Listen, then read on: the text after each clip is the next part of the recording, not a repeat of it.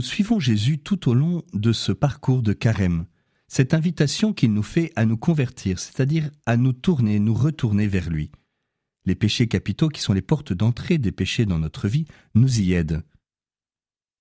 Nous terminons notre parcours avec le septième péché capital, la paresse ou l'acédie. Et nous avons vu hier les premiers remèdes qui peuvent nous aider pour avancer. Retrouver le goût de Dieu, vivre l'instant présent et persévérer. C'est justement cette persévérance que je voudrais maintenant reprendre, cette persévérance dans une forme particulière, qui est la persévérance dans le devoir d'État, l'humble fidélité aux engagements définitifs que nous avons pris.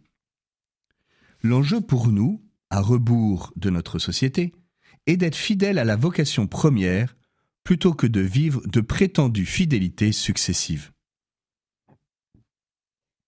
Parfois, après quelques années de cheminement, on peut entendre ce genre de réflexion. J'ai 42 ans, j'ai suivi une psychothérapie et j'ai réalisé combien j'étais immature lorsque je me suis marié. En fait, j'ai davantage cherché à fuir l'emprise de ma mère que je n'ai réellement choisi mon mari. Si c'était à refaire aujourd'hui, je ne l'épouserais pas. J'ai tellement changé. Je me sens tellement plus lucide. N'est-ce pas hypocrite de rester avec cet homme que je n'ai pas vraiment choisi?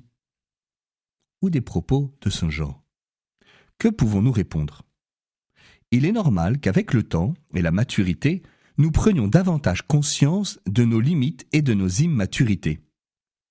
Mais est-ce pour autant que nous n'avions aucune liberté, aucune maturité, sous prétexte que nous sommes aujourd'hui davantage conscients, davantage lucides?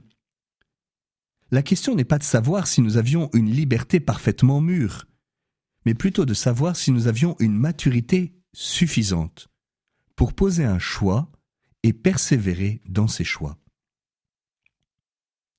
Cinquième remède, combattre l'oisiveté. L'oisiveté, selon le bon sens populaire, est la mère de tous les vices. Un des pères du désert insistait sur le travail manuel dans la vie du moine. Jean Cassien dit Le moine qui travaille est tenté par un seul démon, mais celui qui est oisif est la proie d'esprits innombrables. Le saint pape Jean XXIII, dans son journal de l'âme, recommande, je cite, Je dois faire chose après chose, réciter chaque prière, observer chaque règle, comme si je n'avais rien d'autre à faire, comme si le Seigneur m'avait mis au monde uniquement pour bien faire cette action, et qu'à son bon accomplissement était attachée ma sanctification, sans tenir compte de ce qui précède ou de ce qui suit. Pour combattre l'oisiveté, lorsque nous avons une journée libre devant nous, peut-être faudrait-il commencer par prendre le temps de prier, de se remettre face à Dieu et de lister l'ensemble des choses que j'ai à faire, en établissant un ordre de priorité pour les réaliser les unes après les autres. Et pourquoi ne pas célébrer l'accomplissement des choses faites par un bon goûter en fin de journée? Attention à la fuite dans le sommeil, qui peut être une tentation pour certains. Donnez au sommeil sa juste place. Jean Cassien, que j'ai déjà cité, dit la chose suivante que l'on garde pour le sommeil le temps et la mesure fixés par la règle. Pour ceux qui n'ont pas une règle monastique, il s'agit d'avoir un temps mesuré pour le sommeil, ni trop, ni trop peu.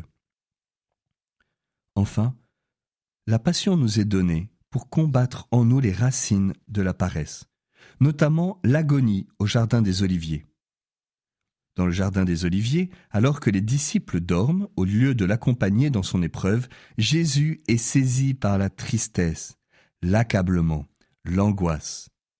Mon âme est triste à en mourir. Et cette mortelle tristesse, il la vit comme un combat, une lutte, c'est le sens du mot agonie, le combat. Père, si tu le veux, éloigne de moi cette coupe. Jésus va vaincre la tentation en acceptant totalement la volonté du Père semant non pas ma volonté, mais la tienne. Il choisit, il ne subit pas. Il ne nie pas l'épreuve, il y consent en orientant héroïquement tout son être vers Dieu. Si Jésus est tenté comme nous, c'est pour que nous soyons vainqueurs comme lui. Saint Augustin disait, Si c'est en lui que nous sommes tentés, c'est en lui que nous dominons le diable. reconnais que c'est toi qui es tenté en lui, et alors reconnais que c'est toi qui es vainqueur en lui. C'est à cause de nos paresses, de nos dégoûts d'agir que Jésus accepte de traverser son agonie. Alors unissons-nous à sa passion pour dépasser nos paresses et nos assédies intérieures.